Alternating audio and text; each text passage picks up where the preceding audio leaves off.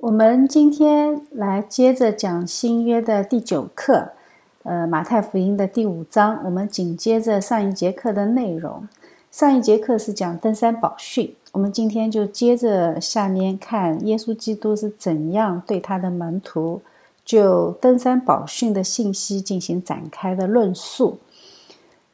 耶稣基督接下去说：“你们是世上的盐，你们是世上的光。”这一句话呢，和合本的翻译和原文稍微有一点点不一样。原文更加精准的意思呢是：你们是地上的盐，你们是世界的光。关于这两句话，我们应该怎么解读，是我们今天这节课的内容。当然啊，我们是肯定做不到像唐从容牧师那样，希伯来书可以讲一百八十多集啊。没有深厚的神学基础和哲学基础，是达不到他那个水平。所以，我们只能按照圣灵的带领，按照自己的能力来尽力的学习。不过，我们相信圣灵的光同样也会照亮我们这一群饥渴慕义的，但是同时又是很愚拙的小羊。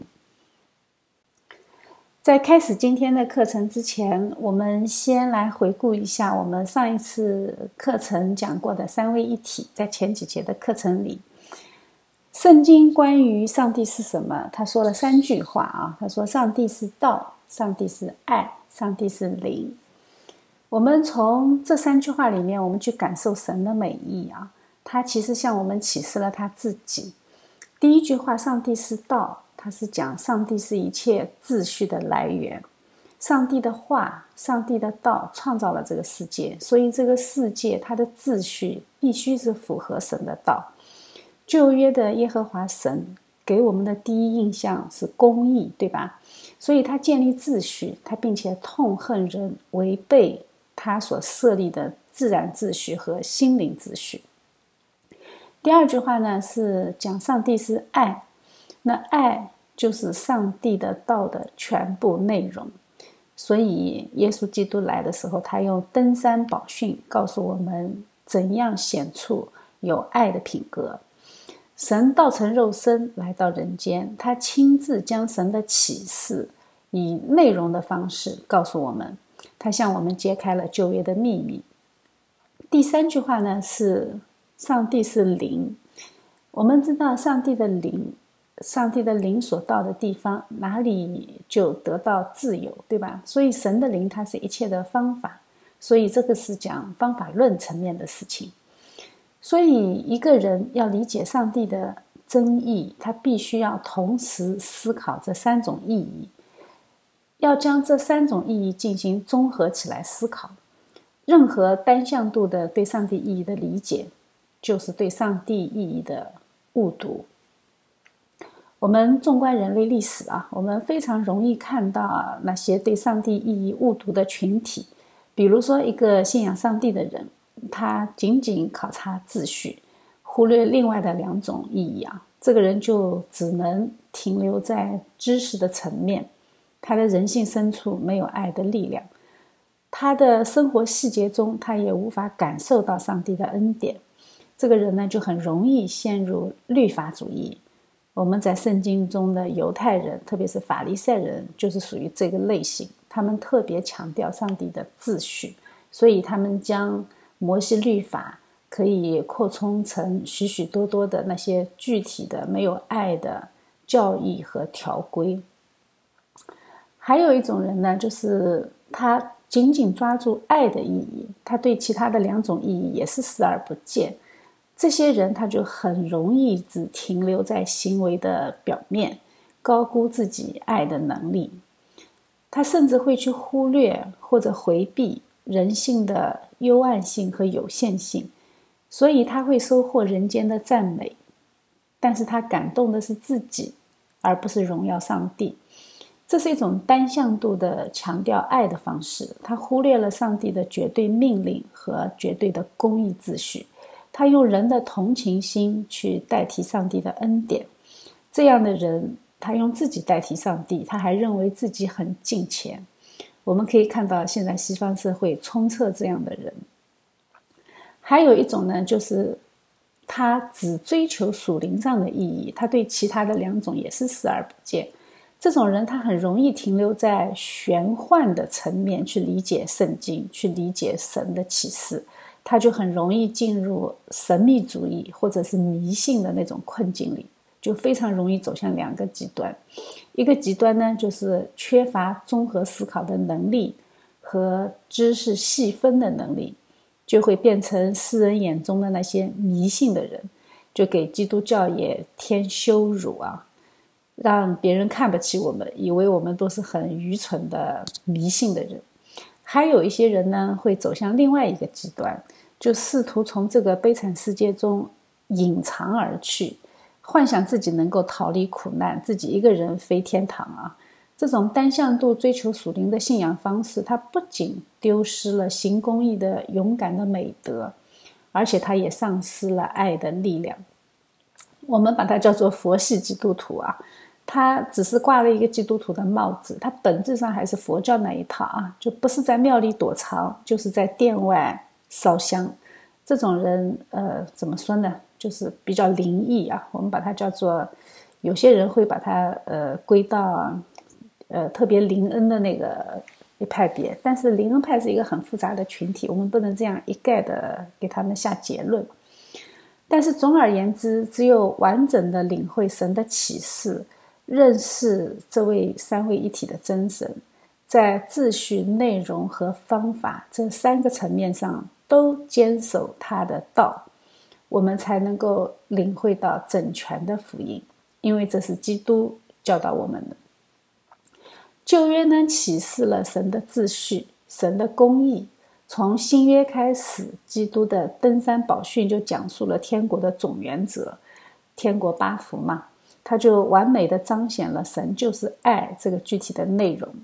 接下去呢，我们今天就开始聆听神接下去的教导，他是从方法论层面上对我们进行进一步的带领。所以，这是我们今天接下去的内容。方法论层面的内容是基督亲自带领的教导。上一节课的登山宝训里面，我们看到耶稣离开了众人，登上了高山，面对他的门徒。这些门徒都是他国度里的人啊，都是得了天国的人。但是呢，基督依然必须在地上，呃，交给这些门徒。让他们去完成神交给他们的使命。这些门徒他必须将天国的原则交给国度以外的人，他的目的是要将这些人也带到基督的面前。这就是为什么基督要离开众人，登上山向门徒宣讲的原因啊，并不是因为他小气，他不怜悯广大的民众，而是因为神国度的扩展是有一个原则。这个原则就是他交给门徒的大使命。天国的扩展是我们每一个人都有责任的。在行使这个大使命的过程中，我们得到神的赐福，同时也让别人蒙福。圣经里面说过嘛：“神使万事相互效力，让爱神的人得益处。”呃，相信这里面的奥秘，我们虽然暂时不懂，但是我们简单相信，认真执行。登山宝训是讲关于天国子民应该有的七个品格，或者说的更加准确一些，是一个品格的七个不同的阶段。第八个是讲有这个品格的人他会面对的境境况和环境啊，就是受逼迫。我们是一定会受到逼迫的啊，但是神给了我们应许，因为天国是我们的。作为天国的子民，行事原则就要遵守天国君王的命令啊。他的命令就在接下去的经文里面启示给我们，就是后面这一系列的论啊，论这个论那个，在这些的论当中有一个总的原则，这个原则就是我们今天要讲的内容，就是光和盐。具有天国品格的人应该怎样做啊？就我们应该知道，我们不是孤芳自赏，也不是关起门来自高自义啊。而是要在这个世界上发挥影响力，并且告诉门徒发挥这些影响力的性质和方法。所以，神将它总结出非常简短的两个概念，就是做盐、做光。这个就将一切伪善的道德质疑的宗教全部都排除在外啊！我们的王他关注这个世界，因为这是他创造的世界，所以将人从世界中抽离出来的那种宗教都是不全面的。天国的七福里面啊，有些叫天国八福，不过都一样了。它里面有一句话叫“清心的人有福了，因为他们必得见神”。清心就是指倒空自己、更新自己啊。倒空自己其实是一个非常重要的过程。你倒空不仅仅是表面上的谦卑啊，你还要从观念、秩序、知识结构和方法论这三个层面，你都要把自己倒空。你残留任何一项都是不全面的。但是倒空又是很难的啊，尤其是观念秩序的更新，我们知道这几乎不可能。呃，特别是像像我们这样在中国接受教育的基督徒，你如果不完成观念秩序的更新，关于圣经，我们可能也是读不懂的。所以这个工作必须在基督里进行，在圣灵的带领下去持续的更新，这是一个不能松懈的过程。并且覆盖三个层面。首先呢，你要用圣经的话语去更新观念秩序，然后用新的观念秩序去更新你已经掌握的知识结构，你最后才用新的知识结构去更新方法论。旧约是更新观念秩序啊，他给以色列人建立一个赎罪的概念，这个过程神用了整整两千年啊。新约呢是更新知识结构，对吧？人当时的概念当中，怎么想到神可以成为人呢？死亡怎么可以被复活战胜呢？对吧？人怎么可以拥有属天的生活呢？这些都是超越我们的常识的。所以新约就是更新了人的知识结构，让我们知道这一切都是可能的，而且都是在神的护理下能够完成的。再接下去是使徒时代。就是圣灵的工作，圣灵的工作是带领我们在方法论层面不断的开拓前行。我们看到圣灵在历史中带领那些众圣徒确定教义，并且训练他们，最后带领他们探索科学，走向历史的深处，将人类的历史推向世界的末日。这个过程，我们现在看到也已经进行了两千多年。这是一个现行的涌现过程，就是圣经里说的“旧事已过，一切都是新的”。这个“新”也包括我们的价值观，也包括我们看问题的视角，也包括我们的行事为人，也就是方法论。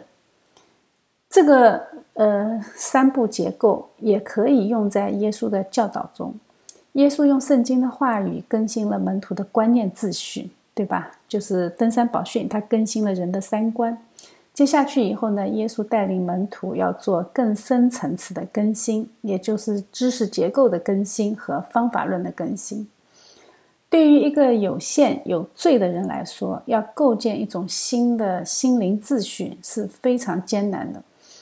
我们得救之人，其实往往还是用我们原来的观念方法在行事为人。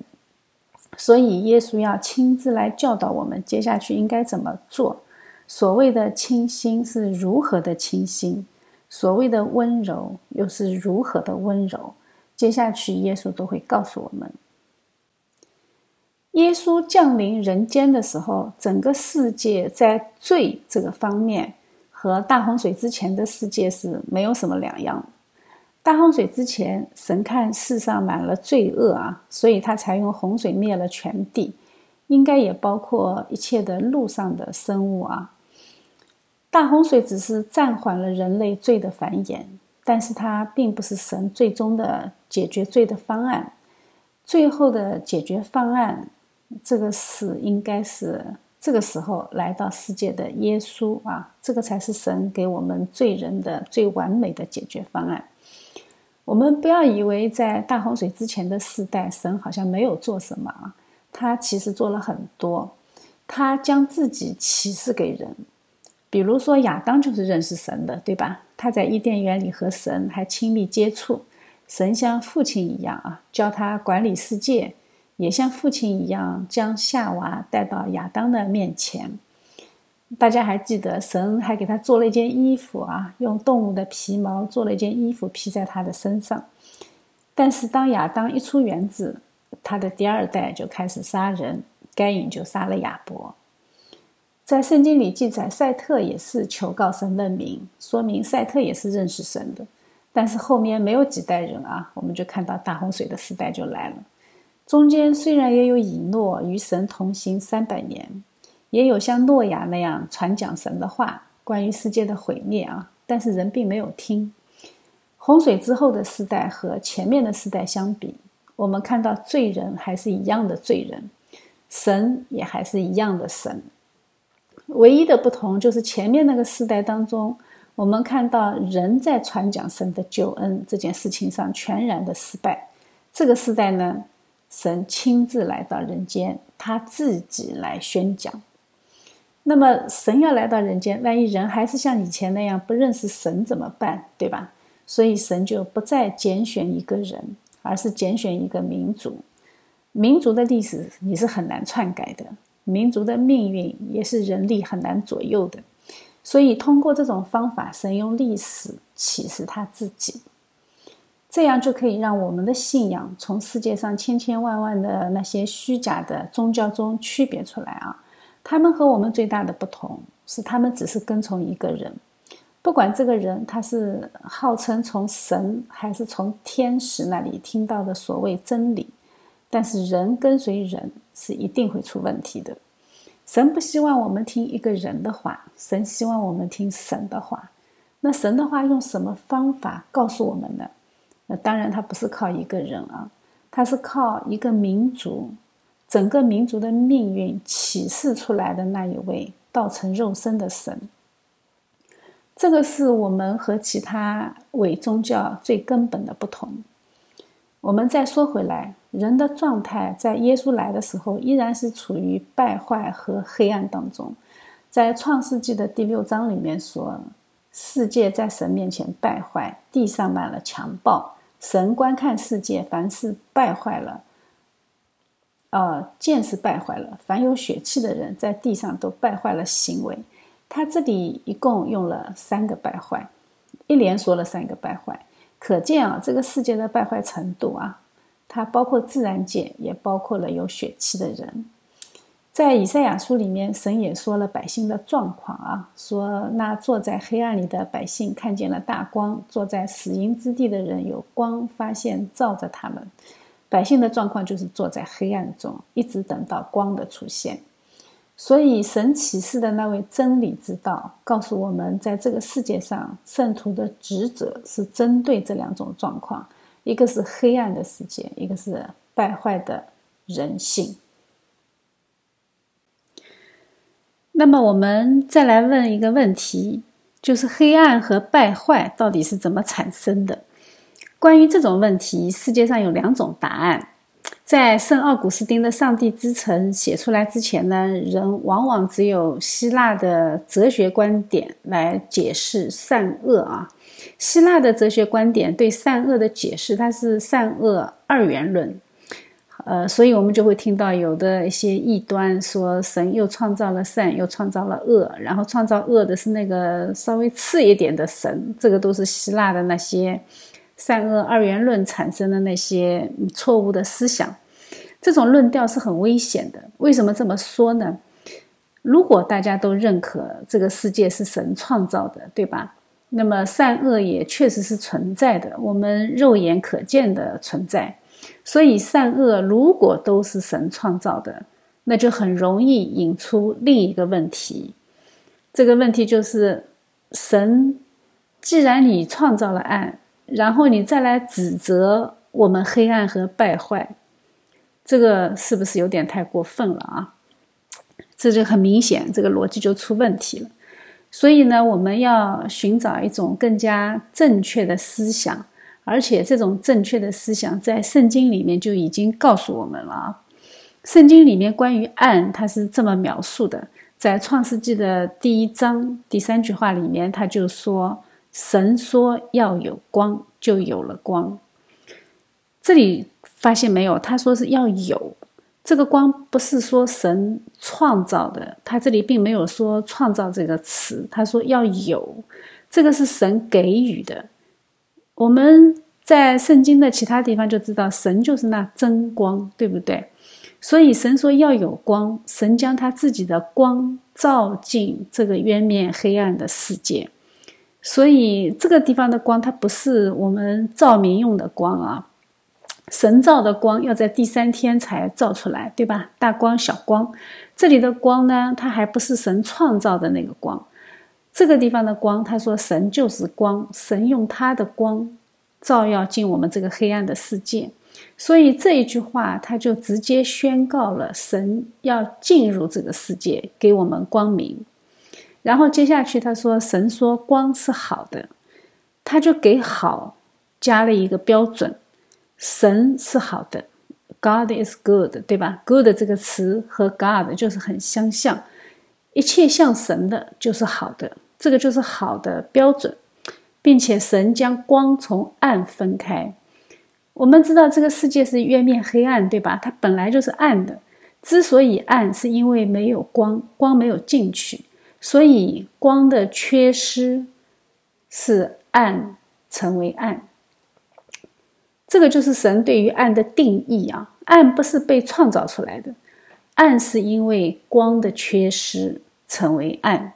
我们在物理学上也能观察到这一点，对光的抵挡会成为暗，也就是说，你抵挡光的时候，你就会出现一个阴影，对吧？然后接下去，神就做了各种各样的创造。然后在创造完这个世界以后呢，神看一切都是好的，所以在创世纪的第一章里，我们没有看到一个字提到恶，没有一个字提到败坏。那世界的败坏是从什么时候开始的？是从伊甸园以外才开始。那么伊甸园以外和伊甸园之内，它有什么不同呢？那最大的不同就是伊甸园以外没有神。没有神的同在，所以我们总结的来看，就是暗是对光的抵挡，暗是光的缺失。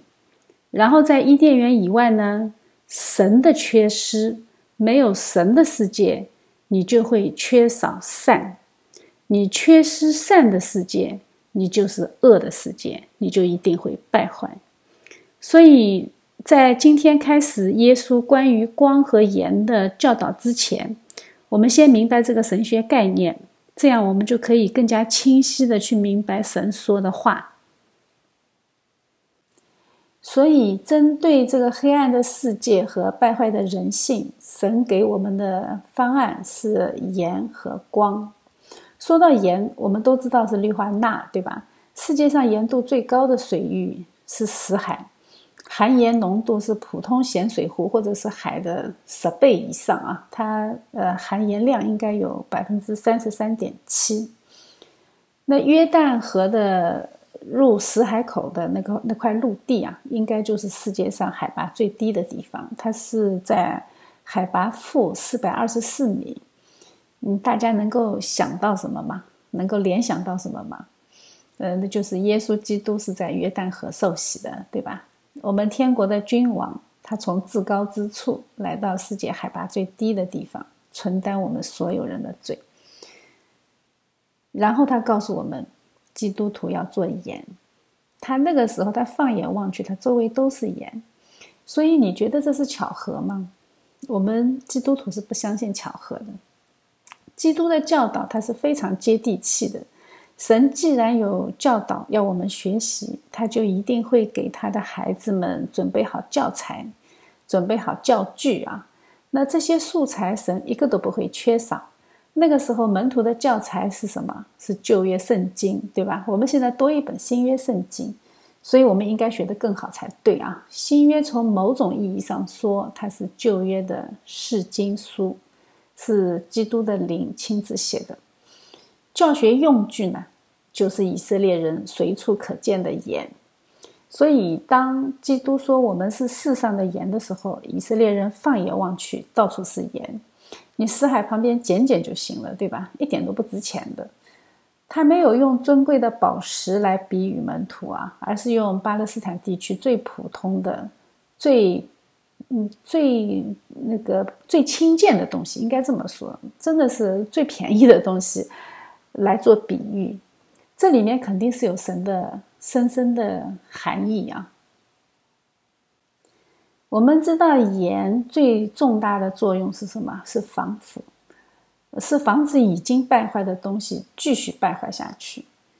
但是盐还不具备一个功能是什么呢？就它不能使已经败坏的东西恢复到没有败坏以前的样子，这个是盐做不到的。那如果已经腐化，盐的作用顶多就是抑制它继续的腐化，但是盐并不能使已经腐化的东西恢复成新鲜，它没有这个作用啊。但是它能防止腐化的扩散，这也说明了一个真理，就是从来没有一个人能使另外一个人信主。就算我磨破了嘴皮子，我也不可能使一个人归向主。这不是我的工作，也不是我的能力，我也没有资格这么做。让人信耶稣，这是我们神的工作。主的灵在哪里，哪里就得自由。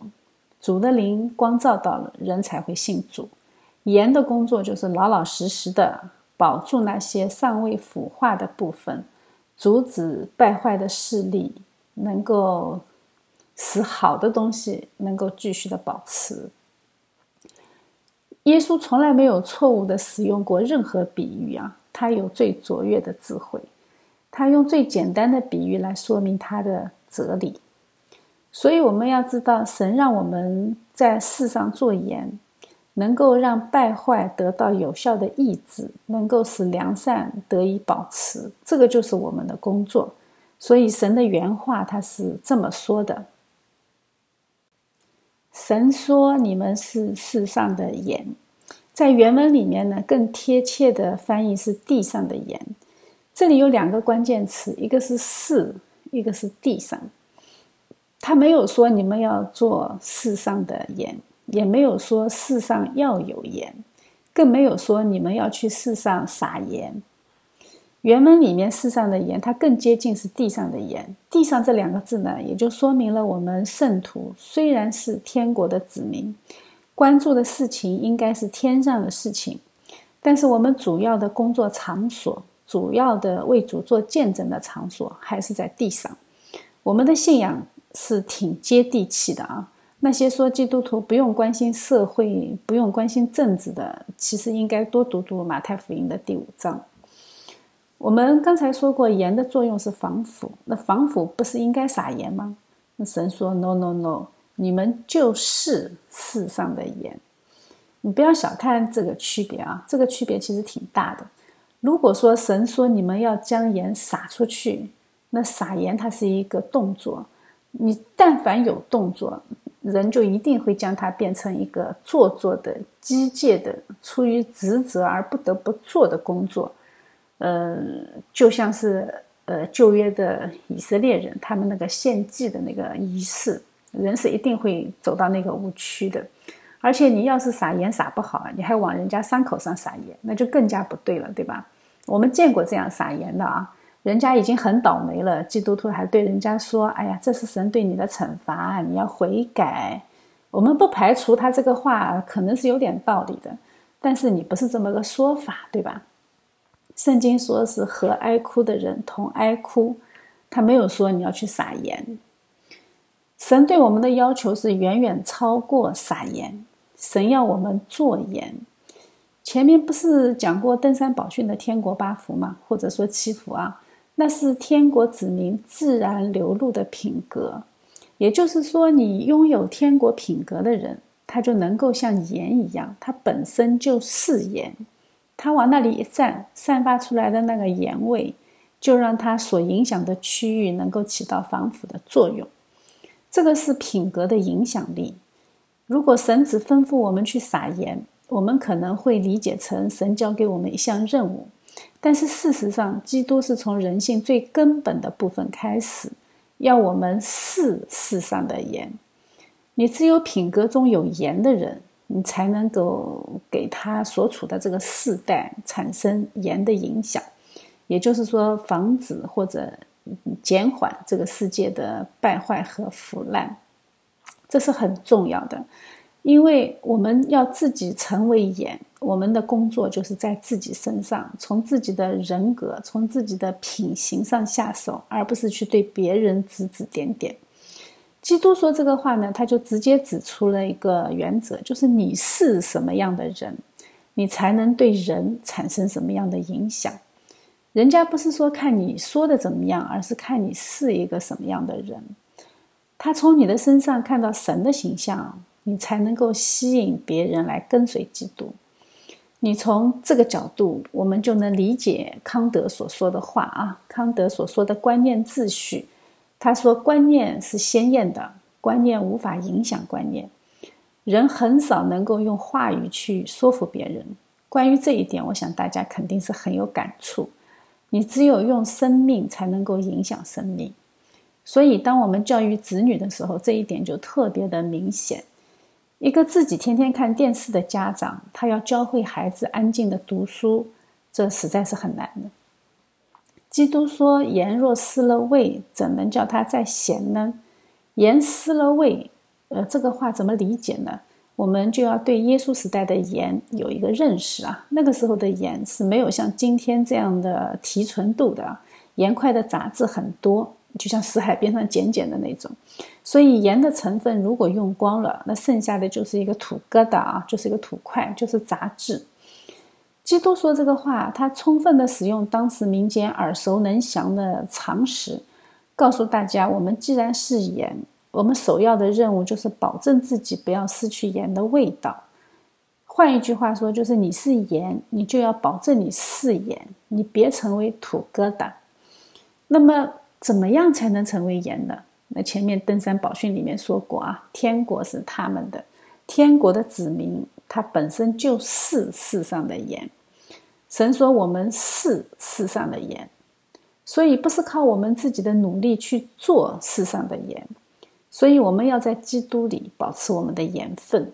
离开基督，我们就是土疙瘩。是神让我们是世上的盐，土疙瘩只有一个结局。就是丢在外面被人践踏。当我们对神没有价值的时候，我们对人同样也是没有价值的。有人用这句话来说明基督徒会失去救恩啊，我们这样解读其实要特别的谨慎。我们没有权利去替主说这个话啊。这里的解读，我们更倾向于就是那些失去见证的基督徒被人嘲笑、遭人践踏。连带着基督教也遭殃，被人戏谑啊！所以单单背诵登山宝训是不够的，我们还是要活出那个品格，这是神对我们的要求。耶稣接着又说：“你们是世上的光。”主又用另外一个比喻说出了一个不同的重点：光的价值是在于照亮，光可以让人看见原来看不见的东西。原来的世界看不见什么，看不见救恩，对吧？所罗门说过：“虚空的虚空，一切都是虚空。”这就是人生的真相。但是光让人看见神，看见神向人启示的救恩。主并没有招我们去拯救别人啊，他招我们去照亮别人，将人生的真实意义、人生应该有的发展方向、人生应该拥有的生命原则。都向人显明出来，让他们看见人原来可以成为这样的人。所以，我们门招是用自己的亮光去照亮别人。这个光是从基督来的光，我们自己是不会发光的。我们接受了耶稣基督成为生命的主，我们的生命就燃烧着基督的光，我们才能够照亮世界。神在创世纪里面，大家记不记得他创造的时候？创造大光、小光，对吧？用来记年月、定节期。它是大光，我们是小光。从某种意义上，我们可以这么理解：小光，我们知道它就是指月亮，对吧？月亮本身也是不发光的，它反射太阳光，所以它显示出来的样子是温柔、宁静、令人向往。所以神用他创造的世界，不断的向我们启示和救恩有关的道理。呃，神是最好的老师，他所使用的教材、使用的教具，遍地都是，整个大自然都为他说话。但是真正的光是耶稣基督，我们要记住这一点。我们只不过是反射。在原文中，“世上的光”它更好的解释是世界的光。世界是一个很大的词，然后我们知道，它不仅包括人，它还包括一切受造的东西，自然界，它也包括背后的一切法则。当圣徒成为光，照亮别人的时候，它同时也向世界上的人显明人和世界的关系。它也显明人管辖这个世界的律，所以从这个角度，我们就能明白为什么近代科学的奠基人基本上都是基督徒。他们不是单单曾经活在这个世界上，他们对神创造的世界的探索，也在属物质的层面上，在这个世界上照亮了我们，包括到今天，他依然照亮我们。没有十六、十七世纪那些伟大的圣徒们引领的科学革命，我们估计现在还没有电灯。那为什么对世界有突破性贡献的科学家基本上都是基督徒呢？那理由很简单，因为信。他们相信这个世界有一个无限的法则，并且有一个超级的智慧创造并且管理这个法则。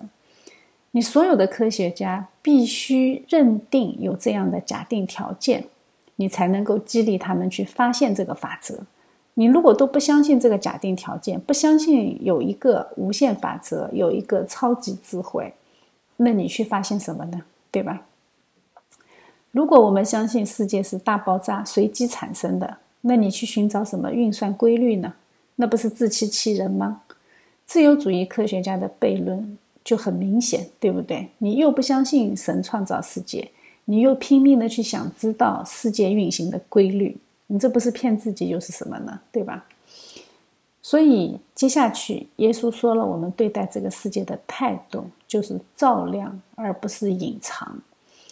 基督徒的生活原则是向人指出来这个世界的无限原则，向人指出这个世界的真相。这个世界的真相就是。三句话啊，三个词应该这么说：是有创造，有审判，也有救赎。有创造，每一个独立的人，只要站在天地之间，他就是一个神的作品，它本身就是神存在的证明。你一张最粗糙的桌子放在树林里，人都不相信它是自然形成的。那人这么精密的系统是大自然的自我进化，那这种谬误就太低级了。我们不需要说什么，我们站在那里就是神的作品。你只有瞎眼的人才看不见，但是只有按照神的旨意而活的人，你才可能是世界的光。其他的只是神手里的土啊，最后只能回归泥土。所以我们要活出光的样子来，要活出得出拯救的样子来啊！你才能将这个世界的黑暗去照亮。关于做光的责任部分，耶稣基督宣布了光的双重影响：一个是晨，一个是灯。晨是照在山上的啊，是不能隐藏的。这里的晨，特别是照在山上的晨。它指的是教会，是整个教会。你整个教会作为光，对世界产生影响力。没有一个基督徒单独靠自己能够造成这样的影响力。你一个人站在山顶上，你顶多可以举一个火炬，但是不能成为一座城。城必须是在国度里面的人集合起来，你才能够照亮这个广袤无边的黑暗原野。耶路撒冷就是在山上的，对吧？神选择地址是不会选错的，错的是以色列人啊。城在山上，非常遥远的地方，你都能看到它点燃的灯火发出的光辉。神用这幅画面描绘了教会的影响力，也是神对教会的要求。那我们现在有多少教会有这样的影响力呢？世界上很多教会已经被政治正确绑得死死的。你靠世界的允许，好像教会才能够存在，还不能乱说话，否则就拿掉教会的一些什么免税的政策。为了生存，教会有的时候好像不得不隐藏了天国的价值观，隐藏了以天国原则为基础的政治观点，隐藏了神的原则和公义，成为一个只能讲爱和福利的慈善机构。呃，大家不要以为。牧师好像都是卖主的犹大，其实我们不能这么理解。教会之所以出现隐藏这样的情况，问题是出在后面这一句话。后面这句话是说，人点灯不放在斗底下，是放在灯台上照亮一家的人。所以问题的重点是人，教会是人组成的，个体的人又组成家庭，各个家庭又组成教会。所以，不要将问题简单的归在牧者的身上，自己这个个体的人，永远是每一个人要面对的问题。我们首先要问自己：作为得救的人，我有没有活出光？我有没有在发光？大家都在城里，但是每个人都不发光，都黑漆漆的，就靠牧师在台上举着火炬挥舞。你觉得这个城会照亮世界吗？不知道的还以为牧师在耍马戏、套火圈，对吧？这个不叫山上之城。所以耶稣接下去就把这个原则告诉我们：山上之城要发光，每一个人都要将自己点亮。呃，而且不是放在斗底下的点亮，是放在灯台上。人要活出圣徒的样子，要勇敢，不要畏惧。神说了：“你就是世上的光。”说到圣徒的勇敢啊，这不是一个笑话。我真的见过受洗了还不敢告诉自己家里人的那种情况，也不敢告诉朋友，那活生生的把基督徒搞成了地下党啊！这个就不是放在灯台上，而是放在床底下。这样的信徒多了，那山上之城肯定就是黑漆漆的。所以，我们每一个人的坚定，每一个人的发光，是我们教会有没有影响力的基础。也是关键。最后，耶稣将这个真理做了总结，说明了在登山宝训里面的那些品格在国度传播中的那些重要性。因为你只有品格，你才能产生深远的影响力。只有我们内心的光照在人面前的时候，自然而然的那些好行为让人看见，那世界上的人才能将视线转向神。开始，他们寻找救恩的第一步就是思考。他们的思考是：这群人为什么和我们不一样？他们为什么这么傻？他们为什么这么勇敢？他们为什么这么不怕死？当人的视线受到基督徒的吸引，开始关注死亡命题的时候，开始关注永生和永恒的时候，那神的福就开始临到。我们这些移民特别能够理解这一点。为什么这么说呢？大家移民为什么不约而同的来到基督教文明的国家？没有见过大家移民去非洲的啊，除了去赚钱。功成名就的移民，大部分都是奔着基督教文明去的。我们曾经就是世人，看到基督徒的好行为，我们移民这个行为本身就是将荣耀归给天上的父。但是我们不要做基督文明的消费者，我们要做基督文明的创造者。我们跟随神，我们维护这个文明，这是我们这一代移民的使命。学习教会历史，了解神在历史中的作为，同时呢，又学习圣经，了解神的心意，并且将我们自己放在这个世界中间，成为盐和光，阻止这个世界变得更坏。我们也要照亮世人寻找神的旅途。历史上啊，确实有一段时间教会是这么做的啊，在黑暗的世界中，他们成为山上之城。虽然经历千年的挣扎和挑战，最终他们突破重围，靠着清教徒对神的敬虔，创建了一个又一个献给上帝的国度。我们提到山上之城，我们经常会想到美国，对吧？美洲这一片大陆上，曾经真的是上帝之城。当初哥伦布航海出发之前，他在伊莎贝拉女王面前，他做过一个祷告，他表态将一切新的发现献给上帝。所以后来在这一片新发现的土地上，他们真的建立了一些献给上帝的国家，比如说南美的天主教国家和北美的清教徒国家。但是现在呢，现在这个山上之城也经历了很多的挑战，圣徒们在秩序、内容和方法这三个层面上全部都失落了。我们来看一下。呃，举个例子啊，我们以美国为例子，看看这个国家这些年通过的法律，我们还能认得出这是一个清教徒立国的国家吗？看得出这是一个山上之城吗？在一九四八年，那个高院啊，美国高院判决在公立学校传教是违宪的。大家要知道啊，美国的最早的公立学校全部都是清教徒建立的。在一九五四年的时候，他们判决在公立学校禁止分发圣经；在六二年的时候呢，判决公立学校中禁止举行强制性的祷告仪式；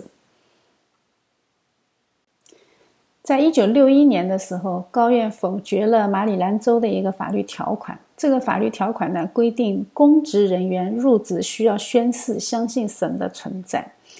等到这一条拿掉的时候，那么公职人员他如果不相信神的存在，那我们都知道无神论会出现怎么样的道德堕落啊？这个因为他没有心灵的约束力。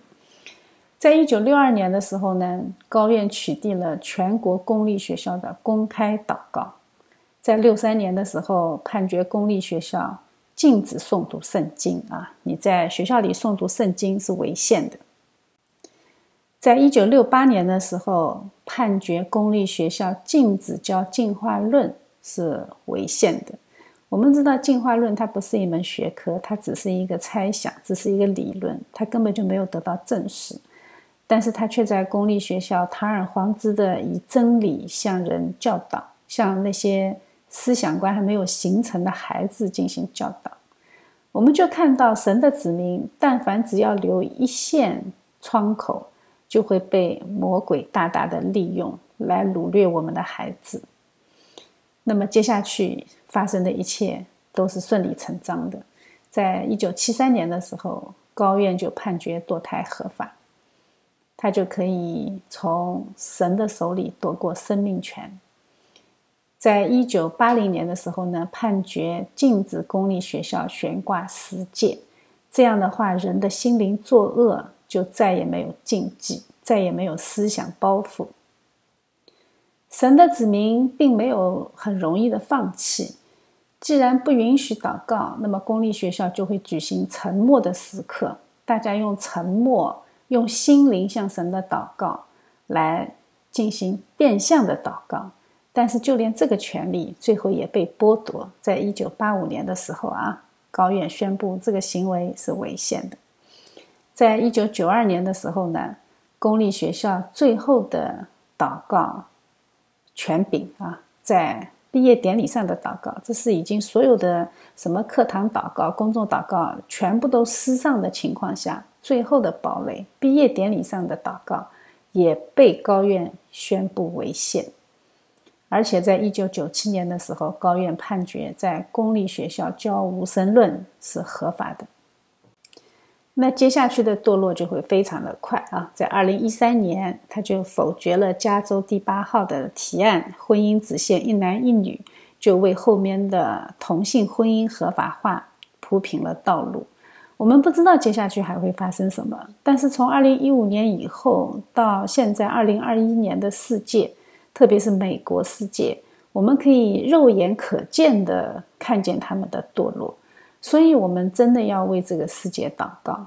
我们很多人祷告都是只为自己身边的人，为自己的家人、朋友，这是应该的，没有错。但是，我们有的时候啊，要把眼光放得更远一些，更大一些。因为只有为这些世界上发生的所有的国度、神的国度祷告，那我们个体的生命、个体的环境才能得到改变。当我们在目睹像美国这样以美国为代表的那些西方的国家啊，曾经是一些加尔文主义的，或者是新教传统的，甚至有一些传统的天主教国家，当我们看到他们以肉眼可见的速度在堕落的时候，我们就不得不思考一个问题：究竟是什么原因让选民开始堕落？我们这里就要回到人性的层面上来讨论它。呃，圣经告诉我们，人人都是罪人，对吧？所以“罪人”这个词，当我们把它放在圣经语境下的时候，当圣徒在谈论罪人的时候，我们经常把这个词拿出来说说别人，或者说说自己，但是我们始终是将“罪人”这个词。当做是一个共相的描述，是一个共相的概念，什么意思呢？就是说大家都是罪人，你也是罪人，我也是罪人，都没什么好羞耻的，反正大家都一样。这样慢慢慢慢的会对“罪人”这个词产生一种审丑的疲劳，你会对“罪人”这个词没有那么的警醒。在二战以后啊，有一本书非常的有名啊，就是一个作家，他近距离观察了对纳粹的庭审，然后就写了这一本书。叫埃希曼在耶路撒冷。下面的副标题是一份关于平庸的恶的报告。这个书名它造就了一个很有名的词，叫做“平庸之恶”啊，经常被很多地方在引用。我想大家肯定很熟悉。我这里不得不要说一下，这个翻译其实是非常容易将人引入误区啊。他把这个平庸的恶这个翻译啊，它是非常典型的，没有经过圣经思想史训练的这么一种翻译方法。其实更加确切的翻译应该是恶的平庸性啊，呃，它对应的思想史描述就是恶的普遍性，就是每一个人都是罪人。从字面上看，好像翻译成“平庸之恶”，在传播学上来讲，它是比较好翻译的啊，比较那个方便传播，比较容易理解，呃，也很能说明问题。但是呢，我们就要思考，他如果这本书只是讲纳粹体制下那些失去思考能力的平庸之人。呃，他们非常容易成为恶的帮凶，或者非常容易助纣为虐。那这仅仅是一个表现，因为这样的思考，它很容易掉入一个陷阱。什么陷阱呢？就是只要我是精英，我就不会和这个恶有份。呃，那个都是平庸的人才能产生的状况。这个特别符合中国儒教传统里面的所谓的君子和小人的概念。每个人都自认为是精英，每一个人都觉得自己是君子。那么那些恶只是小人或者是愚蠢的人才和恶相关，这个是非常容易造成这样的误会。这个。绝对不是对呃作者的本意啊，我们应该这样说：作者的本意不是平庸的恶，而是恶的平庸性。我们知道这位作者的历史，我们去查一下他的写作的其他的一些文章，我们就会知道，他绝对不是在表呃去写一个平庸的人的恶，呃，作者是不会这么肤浅的啊。呃，这个作者叫阿伦特嘛，他所要讨论的是什么呢？是。恶的平庸性，这个是呃，在圣经传统上，这是一个非常深刻的概念啊。因为我们经常会以为邪恶好像应该很深刻，对吧？因为邪恶的好像是处心积虑的，是阴险狡诈的，是罪大恶极的，呃，好像是在作恶的顶端那种。但是阿伦特他通过论证告诉我们，其实邪恶一点都不复杂。而且在很多的时候，邪恶是用一种很肤浅的状态表现出来的，所以恶是特别肤浅的。他这里指出恶的平庸性，它体现出一个非常重要的特征，就是不思考。所以作者在这里他说的呢，是恶是来源于思维的缺失。你当思维堕落了，当我们的理性堕落了，当我们的思维。堕落了，思维缺失的时候，你的思维不再思考终极的善。当你的思维离开了神，当你的思维和良善无关的时候，你的思维就一定会被恶泯灭。这个就是恶的平庸性。这种平庸性用个体的方式表现出来，就是傻，就是盲从，就是不思考。但是整体上来说，是没有被神光照之后的人的普遍状态。所以，恶的平庸性从思想史的角度来讲，它包含着人人都是罪人的圣经哲学。所以，我们了解一下这个概念，我们再回过头来去看西方一些选民的堕落，我们就可以理解这个世界如果不警醒，如果没有时时刻刻用神的话语来武装自己，那么像希特勒、像纳粹这种。情境下出现的平庸的恶也好，或者是恶的平庸性也好，那是很容易继续在这个世界上上演。我们看到美国这一系列法律上的变迁，我们还在相信它是山上之城吗？我们看到这许多的问题，它只能说明一个问题。就是说，我们说它是山上之城，是对它的误解。当美国的基督徒是大多数的时候啊，它的表现会让人觉得它是山上之城，因为它教会社会化啊，国家教会化。